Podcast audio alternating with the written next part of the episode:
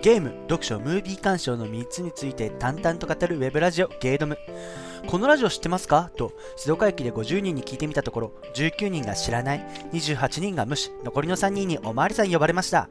ウェブラジオゲイドムは日曜配信。ああ110番かけないで。